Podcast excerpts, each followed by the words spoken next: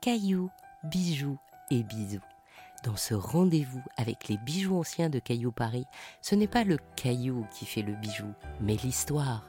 Alors, pour préparer mon cadeau, offrir une nouvelle destinée à un bijou ancien et créer une jolie histoire de famille et de bijoux, j'aimerais que l'on m'offre un bijou en saphir. Les Hébreux l'appelaient saphir, ce qui veut dire la plus belle.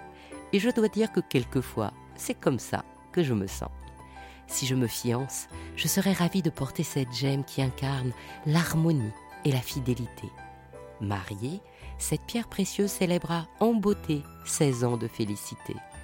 Comme elle peut être de toutes les couleurs, bleu bien sûr, mais aussi rose, jaune, verte ou même transparente, elle me permet de choisir ma tonalité. Ou encore de gâter les natifs du mois de septembre. Le saphir est la gemme de toutes les opportunités. Rendez-vous dès demain pour une nouvelle histoire de cailloux, de bijoux et des bisous.